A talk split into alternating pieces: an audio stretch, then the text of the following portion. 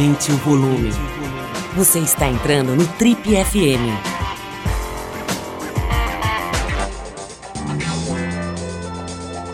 Boa noite, pessoal. Eu sou o Paulo Lima. A gente começa agora então mais um Trip FM, o talk show da revista Trip, que já está no ar há mais de 37 anos.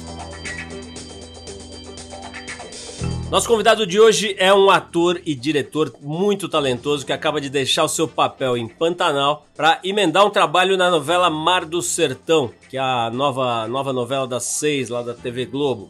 Ele nasceu no Peru e é filho de um funcionário da OEA, Organização dos Estados Americanos. Chegou ao Rio de Janeiro com apenas um ano de idade. Incentivado pelo irmão a estudar teatro, esse artista incansável fundou e dirigiu a importante Companhia dos Atores, por mais de 20 anos. Com ela, ele conquistou prêmios muito importantes como Shell, APCA e Bravo, entre muitos outros. No cinema, ele brilhou em filmes como O Alto da Compadecida, Carandiru e Filhos do Carnaval. Pai de duas meninas adolescentes e marido da atriz Mariana Lima, que esteve aqui com a gente recentemente, ele garante que a sua maior extravagância é fazer movimentos rebolativos no meio da rua. Eu tô falando do Henrique Dias, ou Kiki Dias para os mais íntimos. Bem-vindo, Henrique. Muito legal conversar com você aqui no Trip FM. Henrique, é um prazer, cara, te conhecer de verdade. Eu tava falando para você antes da gente começar a gravar aqui o quanto eu acompanho a tua carreira, cara. Sempre vibro quando eu vejo o teu nome nos cartazes do filme. Eu falo, pô, isso aqui é coisa boa, né? Vamos lá ver porque tem uma garantia, tem um selo aqui de qualidade que é o trabalho do Henrique Dias. Agora, tem uma coisa que é muito legal e talvez seja parte da qualidade do seu trabalho, né? Da, da, do envolvimento, da seriedade, desse tesão que você coloca no, no, na tua profissão, né? nesse sacerdócio, cara, que é essa coisa aqui. Pô, estou lendo a sua biografia, dei uma preparada aqui para fazer a entrevista, fui ler mais detalhadamente a sua, a sua biografia e, e assistir algumas entrevistas. E uma coisa que é muito legal é isso, né? Você nasceu no Peru de pai paraguaio, um irmão mexicano, um peruano e uma irmã nascida na Costa Rica. Quer dizer, você é uma espécie de organização dos Estados americanos ambulantes, né, cara?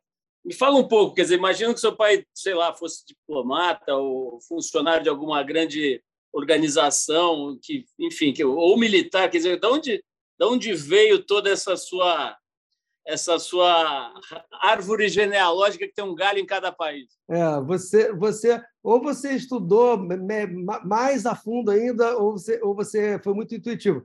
É, meu pai trabalhava justamente na Organização dos Estados Americanos. Ele trabalhava para um instituto da OEA, e aí ele era obrigado a mudar a cada três anos.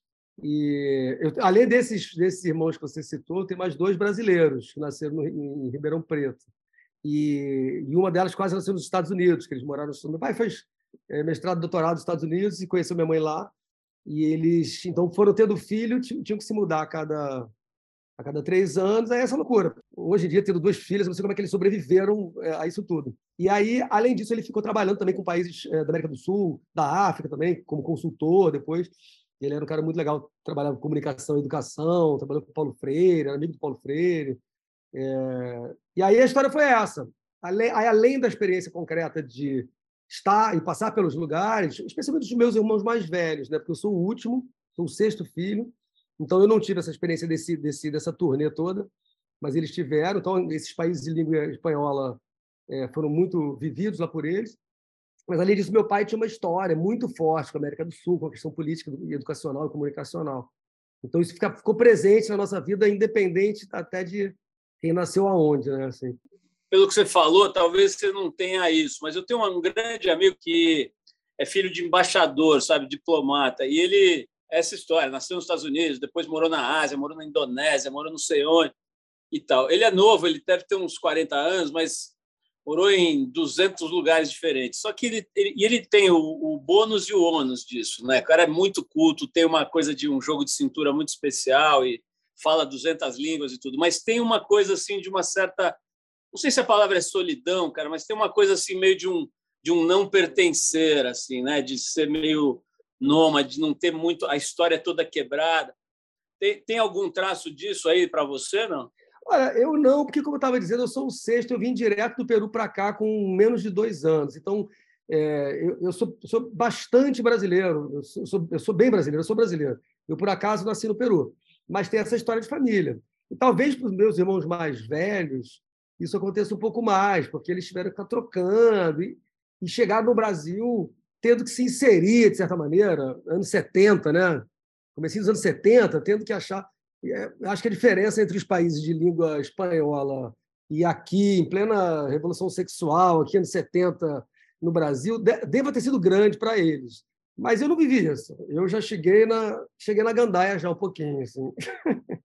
Henrique, para a gente ainda não sair dessa história de família e tal, né, cara, não dá para não falar do seu irmão, do Chico Dias, que também é um grande ator e é irmão mais velho, né? E essa relação de irmão que trabalha na mesma profissão, ela pode ser maravilhosa e pode também ter lá os seus percalços, né, cara? Às vezes, sei lá, uma influência excessiva ou um peso excessivo do cara que veio antes, né? Você é sempre o irmão mais novo do Chico e tal. Me fala um pouquinho desse lado, só para a gente terminar o departamento família, que é a vara da família. Como se fosse possível terminar o departamento da família. Exatamente. Doce ilusão, né? Bem lembrado. Não, tem uma coisa assim, é, o Chico, lá no comecinho especialmente, no começo só não, mas no começo eu assim, ele estava dando aula de teatro, ele nem foi uma pessoa que deu aula muito, mas nessa época ele estava dando aula com outras duas pessoas, que eram o Carlos Wilson e o Claudinho Baltar, e eu fui fazer, eu estava no colégio, fui fazer aula com ele no colégio. É, e, então, assim, ele, de certa maneira, me puxou para lá, me levou, abriu um, um, espaço, sempre teve essa, essa, essa, eu tive essa noção de um caminho muito aberto por ele, geracionalmente e profissionalmente também, assim, porque as pessoas acabaram também me conhecendo por causa disso. É, me, assim, como a gente, a gente não tem uma idade super próxima, tem uma diferença de oito anos, mas é, conforme o tempo foi passando, as pessoas me confundiram bastante com ele, me chamavam de Chico. Até hoje, equipe de cinema, televisão, ah, o Chico, eu assim, não sou o Chico, beleza, tranquilo, legal. Ou então pessoa na rua fala, não, adoro, adoro aquele seu trabalho. Qual? Aquele filme? Não fui eu, foi o Chico.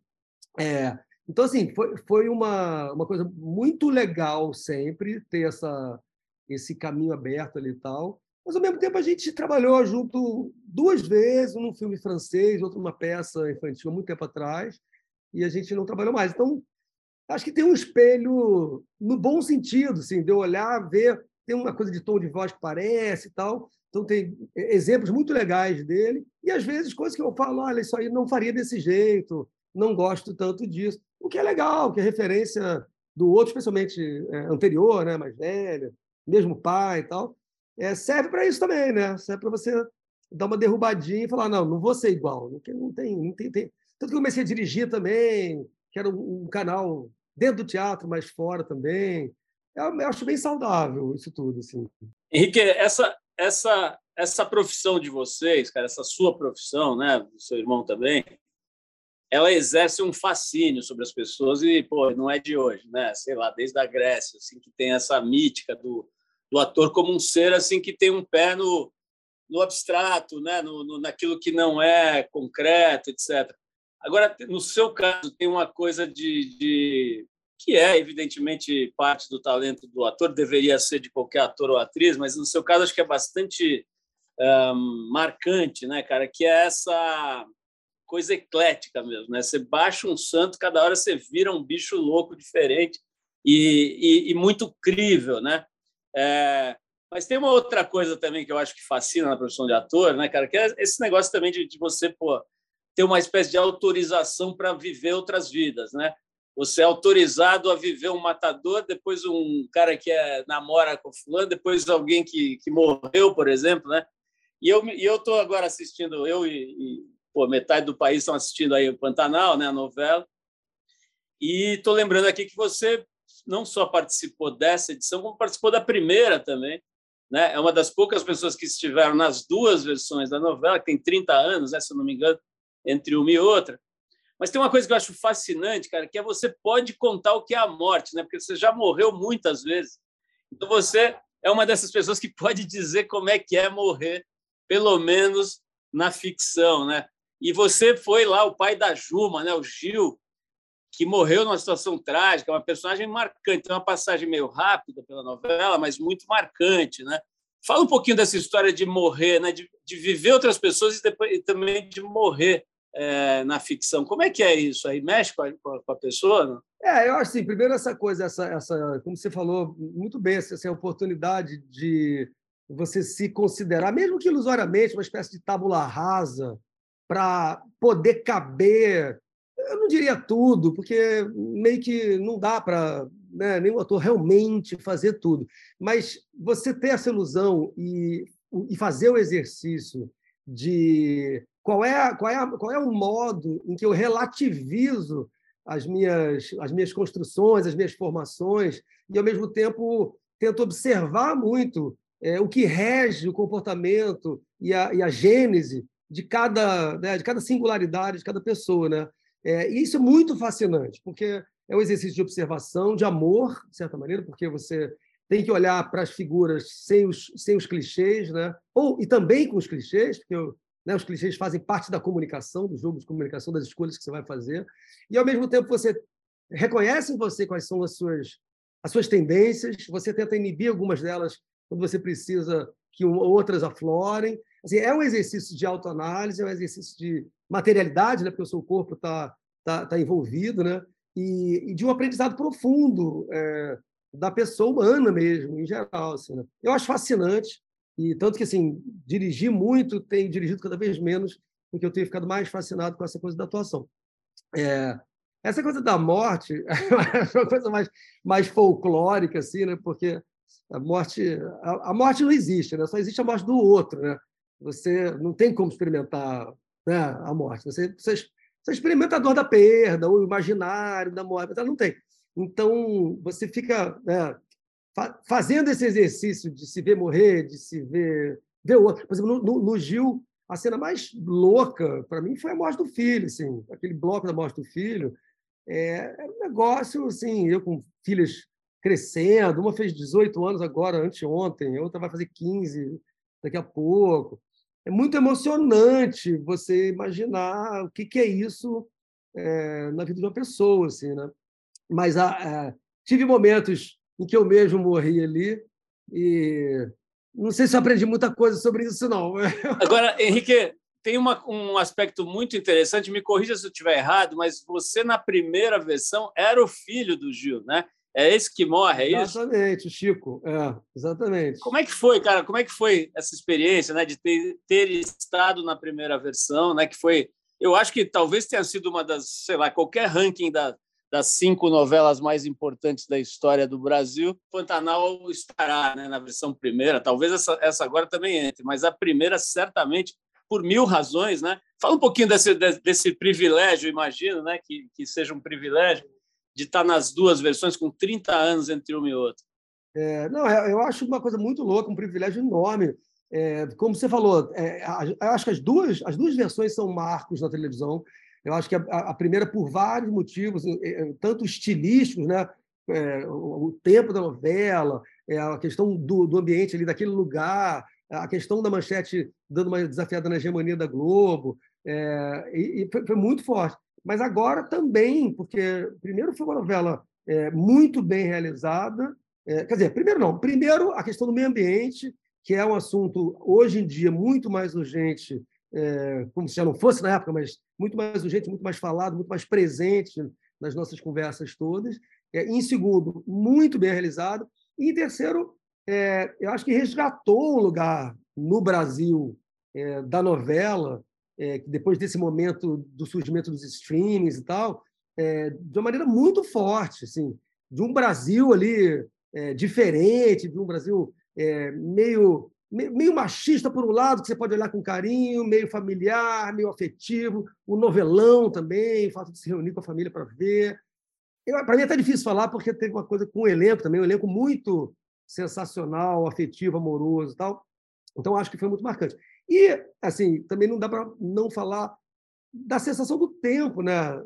Eu me ver ali, moleque, o personagem é, rebelde contra uma, uma estrutura social perversa, e depois me ver 30 anos depois sendo o cara que também não concorda com aquilo, mas já está cansado, perdeu três filhos para aquela história e esse cenário social que continua o mesmo, nesse momento até pior, é, mas de qualquer maneira segue com uma certa sensação de maldição, né, de uma estrutura perversa é, é, socialmente, termos de desigualdade, é, é muito curioso, né? Você vê a onda, você vê o tempo, você vê a sua cara mudando, você, você se vê tendo filho, ficando mais velho, realmente aceitando certas coisas e continuando revoltado com outras.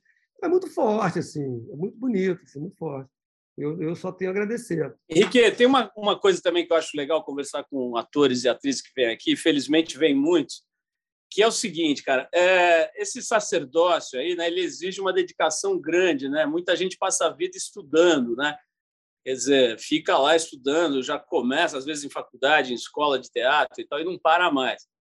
Mas tem também pessoas que aparecem meio do nada tal, e conseguem se inserir nisso, né? Uma coisa não é tão comum, mas acontece. Eu estava conversando agora, coisa de três semanas, com a sua colega Lília Cabral, e ela e ela estudou né bastante escola e formação acadêmica né de artes cênicas e tudo mais e tem uma carreira já longa e ela falou isso falou olha cara eu acredito muito que a que o conhecimento teórico é fundamental e tal mas de fato existe né a gente citou de comum acordo o caso por exemplo da Grazi Massafé né que não tinha nenhuma experiência é, salvo engano nenhuma experiência né veio do Big Brother e tal e e de repente depois de algum tempo, claro, de prática, de, de contato com os colegas e tal, de repente ela começa a ganhar prêmios e ter realmente um reconhecimento como atriz, né? Pergunta é simples, cara, como é que é isso? Assim, esse lado do, do conhecimento teórico, do aprendizado, da, do, do, da escola, cara, é fundamental, não é? Mais ou menos. Como é que você pondera isso? Como é que você avalia? É, eu acho que é, é, tem, tem espaço para muita coisa, né? Até onde você vai, em, em várias direções, né? Eu acho que a questão da formação é, não é só questão teórica, não. Assim, por exemplo, a formação acadêmica, no caso de atuação, ela não é só teórica, ela é, ela é muito prática também. É, eu dou muito valor a isso, mas ao mesmo tempo eu não tive uma formação acadêmica em teatro, por exemplo. A minha, a minha experiência foi toda muito, muito empírica. Comecei a fazer teatro, como eu falei, lá com meu irmão no colégio, já saí fazendo peça de final de ano, curso, curso de não sei o quê, cursos curtos. E fiz, aí comecei a faculdade de comunicação, comecei a associar o que eu vivia no teatro, comecei a dirigir uma companhia, estudei teoria a partir do que eu procurava, desejava, entendia, a partir da minha geração. Vinha fazer depois uma, uma, uma faculdade de letras, um mestrado em letras, é, mas nisso tudo não fiz faculdade de teatro, por exemplo. Né? Então, assim, é, eu acho que existem, do mesmo jeito que existem é, muitos personagens, muitos modos de encarar os personagens, muitos modos de encarar os seres humanos e as suas questões, é, vulnerabilidades e graças, né? existem maneiras de você se formar. E a, e a, e a sua maneira de atuar vai estar ligada a, a, a, como você aprendeu. Vou te dar um outro exemplo que eu acho, que eu acho muito legal, que é assim, eu dirigi uma companhia de teatro, que é a Companhia dos Atores, durante 24 anos é, e depois um coletivo também que chama Coletivo Improviso durante 10 anos. É, eu tenho uma memória de um aprendizado é, profundo de atuação pelo fato de eu ter dirigido. Então, eu eu eu estava no embate com a atuação daquelas pessoas, é, Drica Moraes, Susana Ribeiro, Bel Garcia, César Augusto, Marcelo Linto, Marcelo Vale, Gustavo Gasparani, e eu estava o tempo todo aprendendo, porque eu estava, como diretor, pensando o trabalho de atuação, sem parar e vendo exemplos de genialidades da parte deles. Então, até hoje, eu me sinto resgatando modos de atuação dos meus colegas. Inclusive, quando eu dirigi novelas de televisão também na Globo, é, me, me senti o tempo todo aprendendo sobre decupagem, câmera, estúdio, gravação, mas também e muito com os atores que eu estava supostamente dirigindo. Isso é um aprendizado e não tem teoria que substitua. E a teoria é a teoria, e isso não vai substituir a teoria também. Tudo tem sua beleza. Assim, né? Eu acho que a parada é, é o fascínio, né? Você entrar em ação dentro do seu do drive do desejo, assim, né? É o que conta, eu acho. Cara, tem uma passagem na tua biografia que eu achei também demais. Eu destaquei aqui para te perguntar como é que foi tudo já que a gente está falando né, dessas, dessas figuras uh, geniais com quem você contracenou e que você dirigiu e quanto você aprendeu com elas, né? É, tá, tá, tá, tá aqui no, material que eu recebi que você, aos 30 anos, foi chamado para dirigir a Fernanda Montenegro em A Gaivota, mas acabou recusando, né? Eu imagino as razões que te levaram a recusar, mas queria que você me contasse, cara. É, essa história foi engraçado. Eu estava eu tava fazendo exatamente os trabalhos com a Companhia dos Atores, fiz alguns trabalhos que foram muito conhecidos, muito premiados e tal.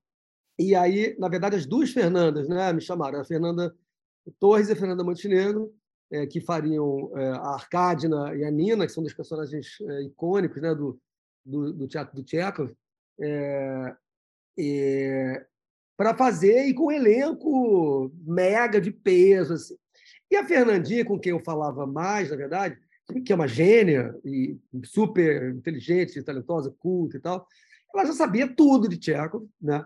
Eu sabia um pouco, já tinha estudado em função de várias várias coisas, vários projetos, mas eu fiquei meio assustado é, porque a função de diretor às vezes é, ela ela parece que convida você a ser a pessoa que sabe, né? E eu na época fazia um trabalho muito coletivo, muito com a colaboração dos, dos atores, que eram meu, meus colegas e meus amigos, e fui não me sentindo preparado para aquilo. Mas mergulhei no estudo, comecei a ler tudo que ela me mandava, os contos, lia praticamente a obra completa do Chekhov, é, mas sentia que eu não estava é, consegui, eu não conseguiria chegar lá no ensaio e falar: e aí, galera, vamos nessa, vamos se debruçar sobre isso aqui, vamos experimentar umas coisas, né? E, assim, que vergonha, né? Você falar, não, não vou fazer, não, não, não dava, né? Aí o que aconteceu foi que eu fui chamado para fazer um filme. E olha que engraçado. É, nesse filme, que era um personagem exatamente o oposto desse peso né, do cargo, era um personagem nômade, um personagem que ia de um lugar para o outro, tal, e que conhecia um personagem que era a Mariana Lima que fazia, e eu conhecia a Mariana nesse filme e grudei nela. Então, assim, era para eu fazer esse filme, não era para fazer a peça, entendeu? E aí eu falei, falei, olha, desculpa, eu não estou pronto para fazer isso agora, admiração profunda, mas eu vou lá fazer o filme. Ô, ô, ô, Henrique, você falou duas coisas, duas coisas legais aí que eu quero pegar como gancho. O primeiro é o seguinte, quer dizer, você, de uma certa forma te deu medo, né, cara? Te deu um pouco de medo de encarar, de não estar tá pronto para encarar uma parada, né? Então você dizem dizem que um fator é, fundamental para a autopreservação é o medo, né? Você entender até onde dá para ir, até onde não dá. Agora, uma coisa louca né, dessa coisa do ator é que ele projeta essa, essa imagem idealizada, assim, meio mítica, né? porque você só vê coisas bonitas, épicas e, e coisas que dão certo e sucesso e tal. Mas óbvio que tem o um fracasso, né? A gente pô, sabe como é que é a profissão, sabe que nem tudo dá certo, principalmente que no início tem muita roubada, né? A gente teve já milhões de depoimentos aqui da é, atrizes que tinham que fazer personagem em buffet infantil ou distribuir panfletinho na rua e tal. É, a pergunta é simples, cara. Assim, como é que você costuma lidar com o fracasso, assim, quando ele acontece, independente de ser no, no, no, trabalho ou na vida, enfim, quando quando você tropeça, cara, a tua atitude é de não ligar muito, de passar batido, de dar a volta, ou de fazer uma introspecção, de dar uma derrubada, usar isso para reconstruir? É, assim, uma coisa eu acho é, é, o que não tem jeito, né? Às vezes quando você toma uma paulada, é, essa essa introspecção, essa esse, esse luto, né? Ele vai acontecer de qualquer maneira. Mas eu tenho uma coisa que eu, que eu sinto muito, já é, refleti muito sobre isso, que é, é assumir a vida, né? É, assumir a vida é é um pouco gostar também do fracasso, sabe? É, a qualidade de coisas que acontece com a gente, nos nossos fluxos, nas nossas tentativas, é muito variada, né? Então, é, eu acho que colocar um, uma suposta ideia de sucesso num lugar, uma suposta ideia de fracasso no outro, e achar que a sua vida vai estar toda direcionada para o sucesso, é um erro, entendeu? Então, o nosso caminho, é, no sentido errático, bom sentido do erro, né, que é errar, né, errar pelos caminhos e tal, ele inclui é, a sarjeta, ele inclui o buraco, o erro, a, a ressaca. Então, eu volto e meia me lembro assim, cara, estou escolhendo essa ressaca aqui, cara. Estou querendo olhar como é que é essa ressaca, estou querendo olhar como é não ter isso aqui agora. É, eu lembro quando eu parei de fumar, eu fumei uma época, não fumei desde cedo, mas fumei. E quando eu parei de fumar, eu, eu pensava assim: é, eu quero o gosto da abstinência, eu quero esse gosto ruim da abstinência. Eu quero, eu tenho que botar na cabeça que o que eu quero é isso. Eu quero viver esse gosto de faltar. E não, ai, que falta, quero um cigarro. Não, eu quero esse gosto aqui, o que eu quero é isso aqui, isso aqui faz parte da minha vida. E aí é outro papo, né? Aí você fala, gente, quem disse que eu mereço é, o sucesso é, é, sempre, né? Às vezes eu mereço é isso mesmo, dar uma trupicada, ver que eu sou um bosta. Assim. Inclusive, os personagens, os personagens cômicos, eles, eles têm esse pressuposto. Se você não tem isso minimamente, você não faz personagem cômico. Henrique, outro gancho que você me deu aí foi que você contou que você conheceu a Mariana num filme, né? E grudou, você falou que você grudou nela, né? E a gente teve esse privilégio de entrevistá-la aqui. Eu não sei, eu perco um pouco a noção do tempo. Acho que faz um ano, mais ou menos. Foi muito legal o papo. A gente ainda estava assim mais na pandemia mesmo e tal. E foi muito gostoso. A conversa engrenou bem, foi divertida. A gente riu muito. Mas aí, cara, ela contou essa história do, do ela falou muito de você, do casamento de vocês. Das... Vocês têm duas filhas, não é isso? Duas filhas já Sim. adolescentes e tal. E ela contou dessa decisão que eu considero uma das coisas mais civilizadas do planeta, que é esse negócio de terem duas casas, né? de vocês terem duas casas, você ter o seu lugar, que você tem, tem lá suas, suas coisas e tal, e que, mas que vocês são casados e têm uma vida comum, etc., mas comum no sentido de estarem juntos, né?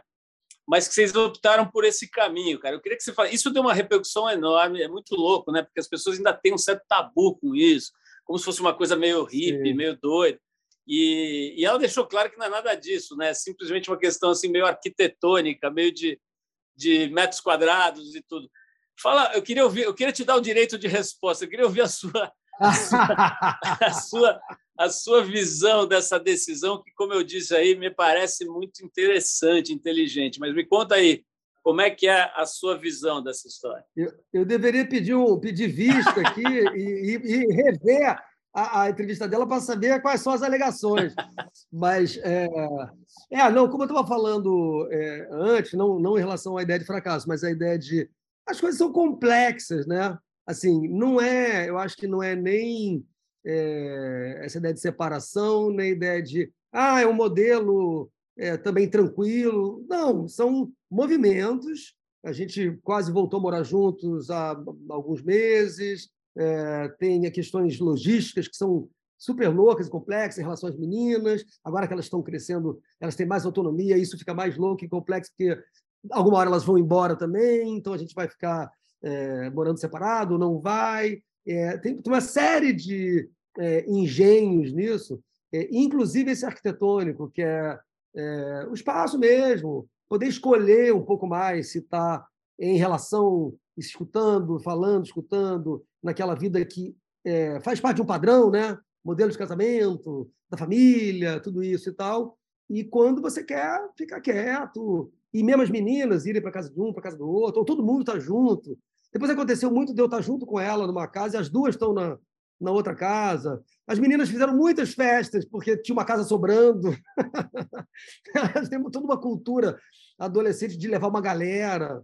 É, então, assim, é complexo, é interessante. Não, não, eu não, não defenderia como ah, isso aqui é que é legal, porque acho que é muito do casal, da conversa, da conversa viva. É, mas eu acho que foi uma coisa que a gente foi escolhendo fazer e, e tem feito ainda, né? Está tá, tá vivendo desse jeito. É, dá um certo trabalho também, mas a outra versão também dá um certo trabalho, vamos confessar. É, e, e, eu acho que você vai escolhendo. A questão, eu acho que é ser capaz de desafiar qualquer padrão é, dá trabalho, mas dá prazer. Dá um tesãozinho do novo, de você também é, ir ficando mais velho e falar, cara, sou capaz de repensar, né? até geracionalmente, né? Meus pais é, faleceram com 80, 90 anos, tal, que eu sou, né, sou sexto filho, uma diferença de idade grande, e eles pertenceram a uma geração com uma cultura muito diferente da nossa, assim, né? Então, eu acho legal a gente ter sido capaz, estar sendo capaz de, de renovar esses padrões na prática. Henrique, é uma coisa muito legal que eu conversei no meu papo com a Mariana, que a gente ficou falando sobre essa coisa da natação, da natação na vida dela, né? essa coisa de nadar no mar, eu também tenho uma história com o mar longa e, e a gente ficou falando disso e ela me contando assim detalhes e como é que é e como é que não é e, e de manhã cedo e blá. Cara, o, evidentemente, eu falar uma das coisas mais óbvias do mundo, mas o corpo é a ferramenta total do ator, né? Ele precisa ter uma consciência e um e uma, uma percepção corporal, expressão e tudo. Como é que você faz, cara? Ela tem essa coisa na natação, deve ter outras, mas essa parece ser a, a grande âncora física da, desse negócio do corpo, né? E você, cara, o que, que você faz aí? É, como é que é a tua ligação com, a, com essa coisa da, da, do esqueleto, do músculo, do, do, corpo físico mesmo? Ah, eu tenho, eu tenho uma relação bem é, profunda, é, prof... sem querer ser é, presunçoso, mas profunda no sentido de, é, em relação ao trabalho de teatro, todo tipo de treinamento que a gente toca no teatro, relação com o espaço, relação com o peso, várias técnicas que você passa ali na relação com, ator, com a presença, com a expressão e tal. Então, para mim, é, é essencial a relação do corpo com, com o espaço e com o treinamento. É, eu fiquei nadando com ela também durante um bom tempo e estou até aqui, quando você falou, me deu até uma tristezinha que eu não tenho conseguido, que eu estou gravando muito, não tenho conseguido. Mas é uma, foi uma coisa e estava sendo e será uma coisa é, sensacional. Por um aspecto ali, né? A coisa da flutuação, da horizontalidade, dá uma coisa, uma coisa meio uterina, especialmente no mar, né? que não tem borda. Era um negócio meio alucinante, né? que não tinha borda. Né? E tinha o movimento do mar, e a paisagem, e, e o coletivo. Tudo. É, mas eu tive muitos, muitos trabalhos, é, desde técnica de Alexander, Pilates, mímica corporal, é, uma série de trabalho de respiração, de meditação, yoga, que, assim, no fim das contas, você acaba é, reciclando, reutilizando, misturando e, e, e, achando seu lugar ali. Eu faço sempre que eu posso coisas variadas, seja uma ginástica, uma natação, uma yoga, um alongamento, uma caminhada, é, mas é, é, bem presente. Agora, uma das coisas mais fortes para mim foi a técnica de Alexander, que é um negócio que tem menos a ver com é, condicionamento mas e mais a ver com observação do corpo em relação às respostas aos estímulos do mundo. Quanto que você negocia é, no que te pedem, te exigem, o que você acha que exige no sentido da resposta é, nervosa e quanto que você é, contempla, espera, deixa passar, responde ou não. Isso para mim foi uma coisa muito fascinante e que eu até hoje está é, presente para mim é, na minha regulação, né? Na, na, atuação, na vida também. Nesses anos todos, falando em, em resistência física, em condicionamento físico, em, é, nesses anos todos aqui entrevistando gente, cara, e, e, atores e atrizes em grande número, tem essa coisa da novela, né? Tem gente que não suporta, assim, que parece que é uma coisa muito cansativa, de horas esperando e uma, uma, uma carga horária brutal e tal. E você salvo engano, meio que emendou duas novelas agora. Né? Você está fazendo uma outra, você terminou Pantanal, já praticamente logo em seguida já foi para outra. Né? E, e tem também, cara, às vezes, não em todo mundo, né? Mas às vezes tem uma, uma vamos dizer assim, dá para captar no fundo das conversas assim uma sensação de que a novela seria uma coisa um pouco menor em relação ao teatro e ao cinema, né? Uma coisa mais preta-porter, é, menos alta costura, né? É, fala um pouco disso, cara, de engatar uma novela na outra, dessa, desse esforço todo e, e se é uma coisa mais, como eu estou falando aqui nessa analogia livre, aqui é uma coisa mais para consumo, mais preta por ter em relação ao teatro, que seria alta costura, assim, o cinema também, de alguma maneira. Sim. É... Eu fiquei, nossa, você ficou falando, eu fiquei viajando, foi até o, o Spinoza, o Spinoza falando do corpo como velocidades e vetores. É, e lembrei de uma coisa, é, é uma analogia louca, mas que na época eu estava fazendo, é, fazendo muito teatro, eu fiz uma peça com a Marieta há mais de 30 anos atrás, que a gente ficou um ano em cartaz, e também fiz umas peças que eu ensaiei mais de um ano, dirigindo. É, e, por outro lado, é, fiz umas substituições umas peças em que eu ensaiei quase nada ou nada entendeu? Então, é, o prazer, o prazer são prazeres de qualidades muito diferentes, né? É, é, você ensaiar um ano e preparar, pesquisar e ter tempo, ou você está fazendo uma aula de mímica com um professor e um cara da peça dele se machuca e você sai da aula vai direto para a peça que você não viu e entra em cena é, com umas frases lá, ou então com uma peça que eu fazia com o Nanini, que eu, que eu já estava substituindo, estava fazendo um personagem super bacana, um outro cara se machucou, que é o Ari França. É, chamaram um cara que tinha feito o meu personagem já, e eu troquei de personagem é, de manhã para de, de noite. Sendo que eu não via as cenas dele, porque eu estava em outras cenas. Então, eu tinha um ponto eletrônico que o, o, uma pessoa me dava o texto e eu tinha que responder na hora. Um teatro de 1.200 lugares. Tinha uma cena que eu, eu sentava com o Nanini na beira do palco e as pessoas riam tanto que eu não ouvia o que o cara falava no ponto eletrônico. Então, você imagina, 1.200 pessoas às gargalhadas, simplesmente Marco Nanini do meu lado, e eu não conseguia ouvir o texto para falar. Então, são prazeres diferentes, entendeu? É, você se preparar, você... Assim, uma novela, ela tem um valor é, inacreditável. Claro, tem novelas mais legais, novelas menos legais. Ela tem um, ela tem um lugar ali. É que nem, sei lá, o Dostoiévski escrevendo o folhetim. O que hoje se lê no livro, na livraria, foi escrito cada, cada capítulozinho é, um dia, foi publicado como folhetim. É o Dostoiévski. A novela né, tem essa mesma dinâmica. Ela tem um lugar, uma dinâmica, um funcionamento, um alcance totalmente diferente de uma peça de teatro, especialmente uma peça que você ensaia durante muito tempo. Então não dá, jamais poderei dizer que aquilo é melhor ou pior. É uma dinâmica muito diferente, que resulta numa experiência muito diferente para o ator e para a equipe e para quem está está assistindo. Agora, eu estou fazendo essa novela agora e eu estou trabalhando, trabalhando que nem um, um, um candango, entendeu? É uma loucura, assim, uma loucura. Mas quando você vê, você está lá. É aqui, é aqui hoje. Esse texto, estou com o texto na mão. Não consigo, consigo decorar o texto. Está lá, grua, carrinho, você quer. É um aprendizado alucinante. É, tem um preço. É, ir para o teatro de quinta a domingo fazer o mesmo texto toda semana tem um preço também. É outro. É outro preço. Mas é tudo legal. Ah, só, só para você saber. Entre o Pantanal e a, o Mar do Sertão, eu dirigi uma peça que está em cartaz agora, com a Maria Severo, André Beltrão, Renato Sorrá e Ana Berdi. Chamou O Espectador. Então, assim, não foi nem colar uma novela na outra, não. Foi colar uma novela com uma peça e com uma novela. Ô, ô, Henrique, isso me leva para um outro assunto, cara, que é sempre legal também tratar. Às vezes aqui no Brasil isso tem, é meio tabu, assim, mas eu acho que é legal tratar, que é dinheiro, né? Eu estava conversando outro dia com um colega seu, mais novo, acho que ele deve ter uns 20 anos a menos, assim. Que idade você está, por falar nisso? Quando...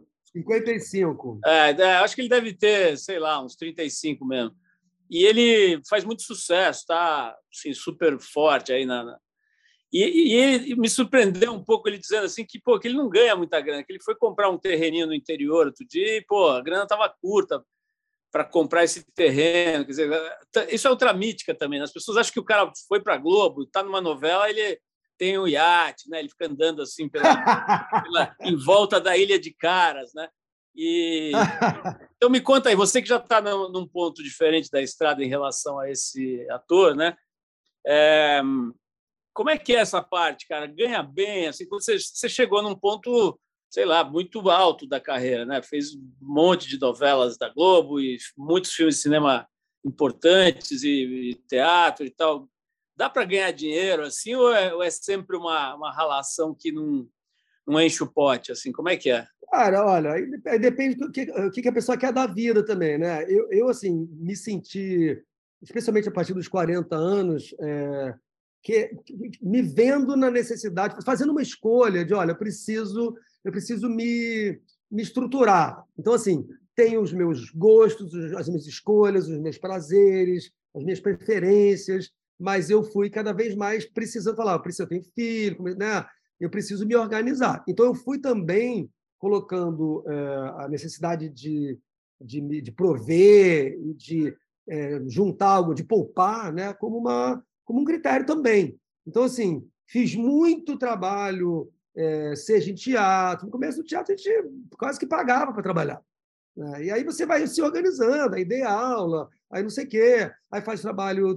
Eu tinha preconceito com televisão quando era mais novo. É, não, não, tinha, ao mesmo tempo, desde o começo, eu também tinha um olhar de, cara, esse preconceito ele ele está falando também de um desejo.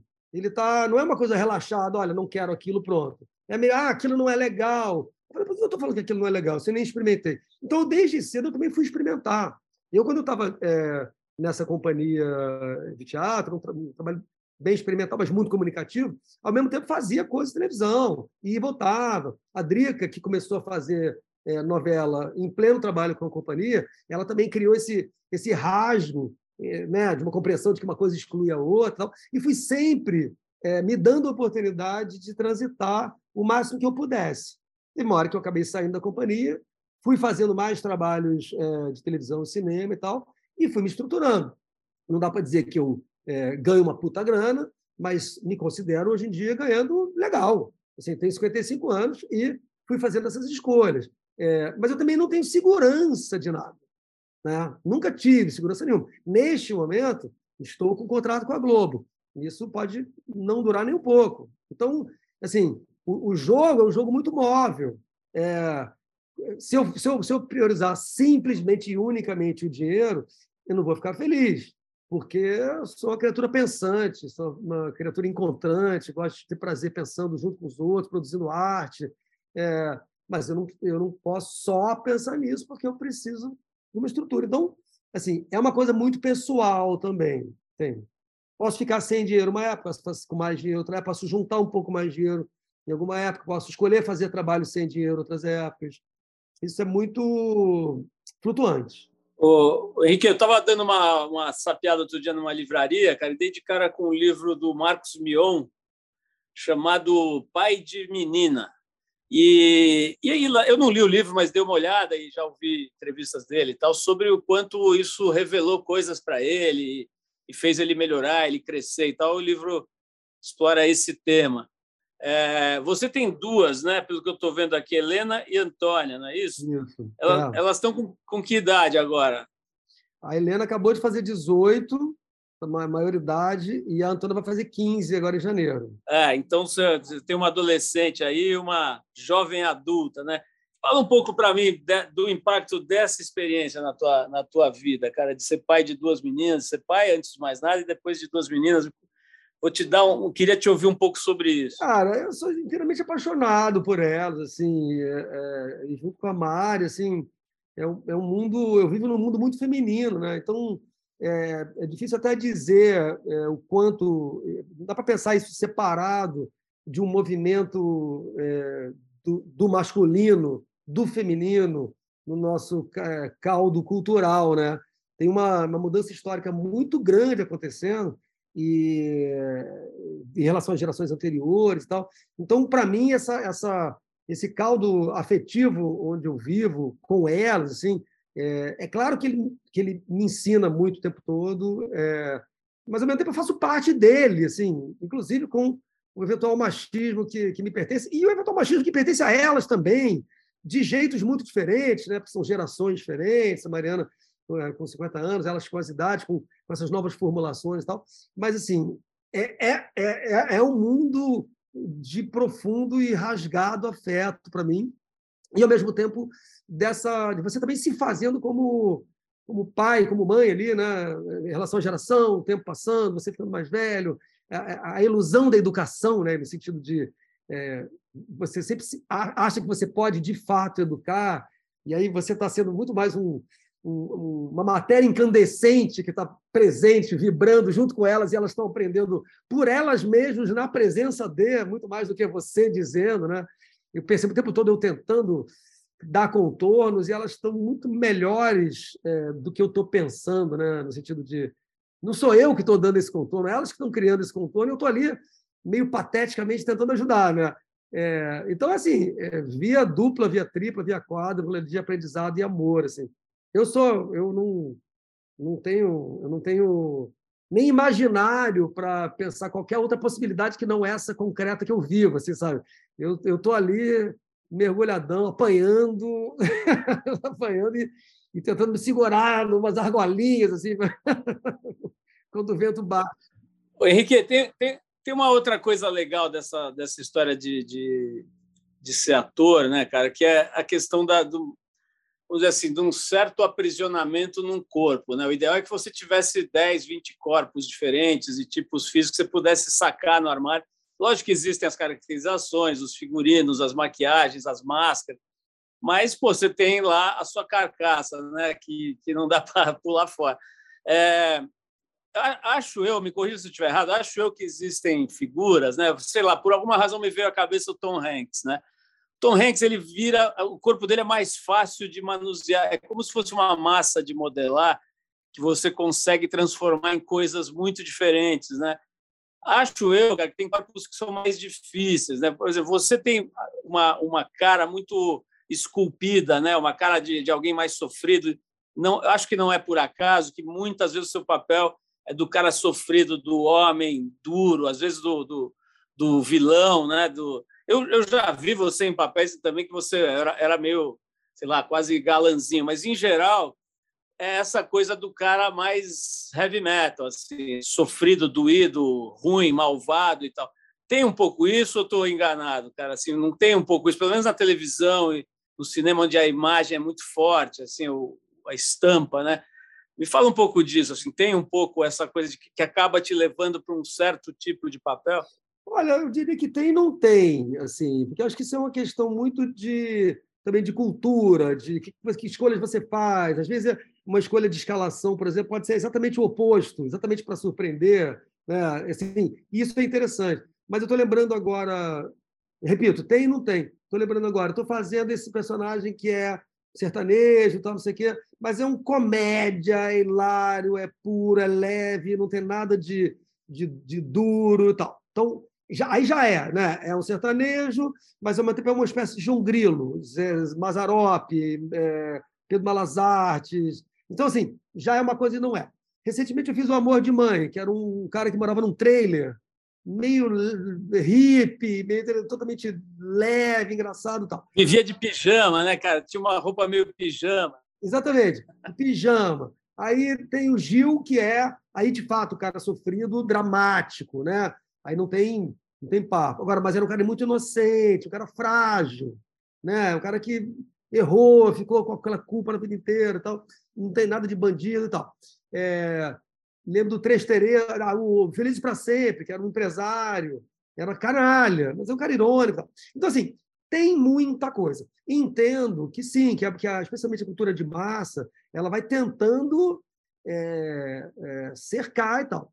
Mas, assim, sem querer exagerar e fazer uma analogia é, ruim, mas isso não está longe também de uma, de uma historicidade onde os, personagens, os atores negros, por exemplo, faziam tais e tais personagens como se tivesse uma relação com aquilo. E não tem. E hoje em dia, cada vez mais você vê, e é sensacional ver atores negros fazendo papéis que não estão ligados àquela historicidade. Você fala, gente, olha só que legal. Entendeu? E aí isso muda totalmente a história é, e revela espaços, né? Isso é maravilhoso. Então, assim, tem e não tem, infelizmente tem. Mas, ao mesmo tempo, não essa, essa questão em relação à, à etnia, à raça e tal, mas em relação ao tipo físico e tal, falar, ah, eu entendo, mas não, não entendo. Isso é uma questão de escolha, uma questão de você construir esses mundos e essas representações. Nada está colado. Nada está colado, entendeu? É, eu acho que tem, tem, tem muita tem muita surpresa para a gente lidar nesse sentido, assim, sabe? Eu acho bacana, acho bacana. Me fala sobre, sobre uma outra coisa que é ser casado com alguém que tem a mesma profissão e que também é fera, né? Como se fosse dois faixas pretas casados, né? Assim, é, existem casais que têm a mesma profissão e, e, às vezes trabalham juntos e tudo e que dá certo. Não é, eu diria que não é a regra, né? a regra é bem complicada, né, cara? De repente você se pega criticando alguma coisa do seu parceiro, ou, enfim, é, não querendo trabalhar junto. Eu já vi muita gente boa quebrando o pau por causa disso, né? Casais que. É, como é que é esse lado, cara? Você já se pegou assim, sei lá, às vezes fazendo algum comentário que caiu quadrado sobre uma performance da Mariana ou vice-versa? É, é, é mais para funcional ou vocês evitam, assim, fica cada um na sua casa também nesse sentido? Não, na verdade, a gente, a gente tem um outro problema, que é uma espécie de, de simbiose mesmo. A gente trabalhou muito juntos e eu dirigi muito a Mariana já. Então, é, isso aí que você está falando é o básico. A gente lidar, assim, enfim, teve momentos diferentes, mas aconteceu muito dela ser é, eu dirigindo, né? nos casos de eu dirigindo, dela ser aquela figura que se coloca em cena de uma maneira muito generosa, muito inteligente, muito criativa e muito aberta em cena. e eu no lugar ali mais de direção mesmo, é, é, ajudando e, e, estimulando e recebendo dela esse manancial incrível que ela produzia. É, funcionou muito bem em alguns momentos, outra hora a gente falou, olha, talvez seja melhor a gente tá, fazer outros trabalhos e tal, não como uma coisa programática, certinho e tal, mas a sensação de desfusionalizar um pouquinho, e, e outras vezes vamos para a vida. Não, não, não me lembro de nenhum problema, nenhuma vez, de ser de um ser inconveniente com o outro, ou ficar é, com pruridos e tal. É, que tem uma questão de análise também, né? De, tem, tem uma, uma, mistura, tem uma parte que é separada, tem um respeito, tem, tem um querer bem, né? tem que saber onde vai, tem, que, tem um saber avisar também, ó, é, eu estou aqui com a minha fragilidade, também não, não apoia muito aqui, não, que eu também, né, também sou vulnerável. E aí vai falando, como na vida, como tudo, né? Mas não, não, não, não vi, eu só vi, eu vi muito mais prazer na nossa interlocução, na nossa colaboração, do que dificuldade. Né? Muito mais. Nossa, tive momentos de loucura maravilhosa com ela.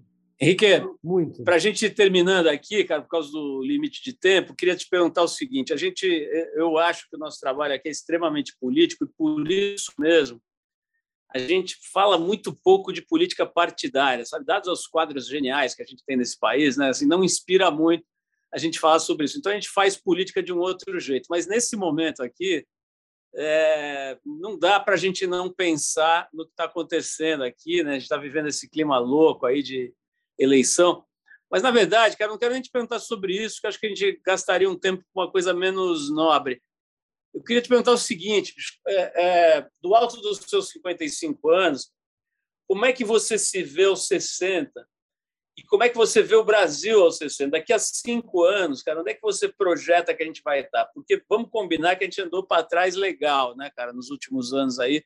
Eu acho que quase todos os aspectos que você olhar, você vai ver um retrocesso brutal, né, cara? Não preciso nem falar da cultura onde você está inserido, mas qualquer coisa, né? De vacina, do diabo a quatro. Você acha que para frente, cara, vamos cair uma vala profunda e vamos para o, para o reino do camulhão, para, para pegar a linguagem do, do Pantanal aí. Como é que você, onde você acha que você vai estar aos 60 anos? É, eu, sim, eu, eu, eu retomaria o que eu estava falando lá atrás em relação a sucesso e fracasso e as qualidades possíveis da vida, né? Eu, eu, eu fico meio no caminho no caminho zen, assim, que é tudo pode. É terrível, mas tudo pode. Então, você é, reconhecer é, esse esgoto que veio surgindo, tentar entender de onde ele veio, olhar para ele, não evitar, né, não se esconder dele e, e, e, eventualmente imaginar isso continuando a, a, ser pior, eu acho muito difícil fazer esse exercício de imaginação, mas não impede que você deseje, né, haja é, esclareça que ações são essas para um mundo que é um mundo de florescimento, de respeito, de é, diversidade, de singularidade, de educação, de encontro, de prazer, por oposição a uma, uma estética troglodita, né? de opressão, de burrice, de é, proveito próprio. É, acho que tem um, um pensamento aí possível que está tá se afirmando. Na verdade, eu acho que nessa proximidade da eleição, isso foi aparecendo cada vez mais, né? o discurso afirmativo né? Da diversidade, da beleza da diversidade, toda discussão de, é, de universidade, de cotas, de grupos sociais que, são, que não eram privilegiados, passaram a ser privilegiados nos governos do PT e tal. Isso, isso é muito evidente. Ao mesmo tempo, tem um medo disso. Então, a gente vê as pessoas é, mais medrosa em relação a isso, sendo presa fácil para um pensamento é, é, é, é, truculento, primitivo. Cabe a nós continuar afirmando é, esse desejo de diversidade de vida, que é muito mais bonita, muito mais legal. É essas pessoas que não sabem, elas têm que aprender, elas têm que descobrir. Então, assim, eu não consigo prever. Eu estou olhando aqui para, é, apesar de um Congresso que já foi eleito ser bem ruim, mas tem muita gente legal é, tem a Erika Hilton eleita, é, é, tem a Talíria, tem o Chico Alencar, tem um monte de gente, falando aqui do Rio, um monte de gente legal. Essas pessoas legais, elas vão continuar ali trabalhando, afirmando e se juntando a gente. E o povo da cultura. É, tem que pensar isso e, e leva fé. Agora, eu aproveitar que eu estou falando, o Nordeste, o Nordeste, fazendo novela que é o Nordeste. O Nordeste, olha que maravilha o Nordeste, né? Agora, dia 8 é dia do Nordeste. É, sério, é uma celebração, a gente fica lembrando. Olha que maravilha, aquilo, aquilo é uma cornucópia de, de, de, de talentos, de criação, de arte. É uma beleza a gente poder olhar para isso de novo, assim, sabe? E afirmar isso. Sensacional. Agora, Henrique, né, nessa projeção, adorei teu, a tua panorâmica aqui, mas nessa projeção aí, é, eu quero te lembrar de algumas coisas. Primeiro, daqui a cinco anos, cara, você será reconhecido oficialmente como um idoso, né? A sociedade de, definiu a sociedade definiu o seguinte, que a partir dos 60 anos você ganha inclusive uma carteirinha, né, que te dá direito a, a andar de ônibus de graça, Isso. te dá direito a estacionar em vaga de idoso, te dá direito a uma série de, de prerrogativas urbanas e sociais, cara. Por outro lado, você recebe recebe esse carimbo, cara. Como é que você vai lidar com a sua carteirinha de idoso? Cara, eu sou uma pessoa muito jovem, entendeu? É, permanecerei assim por muito tempo. A ideia é ficar jovem por muito tempo. Então, assim, não tem problema.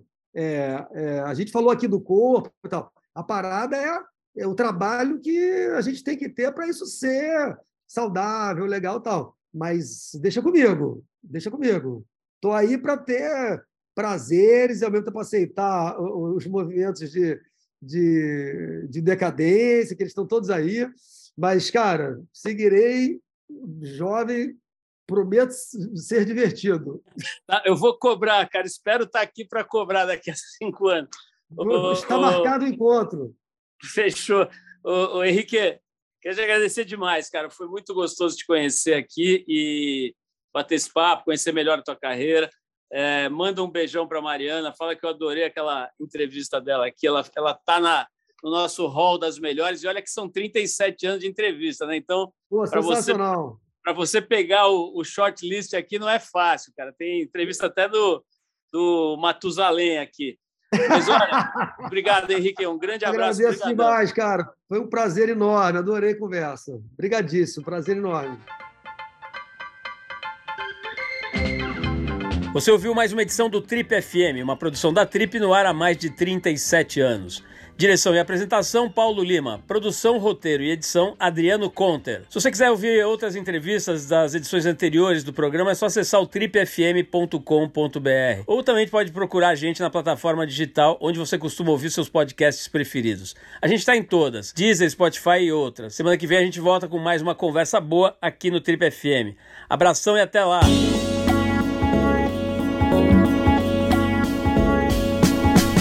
Você ouviu Trip FM.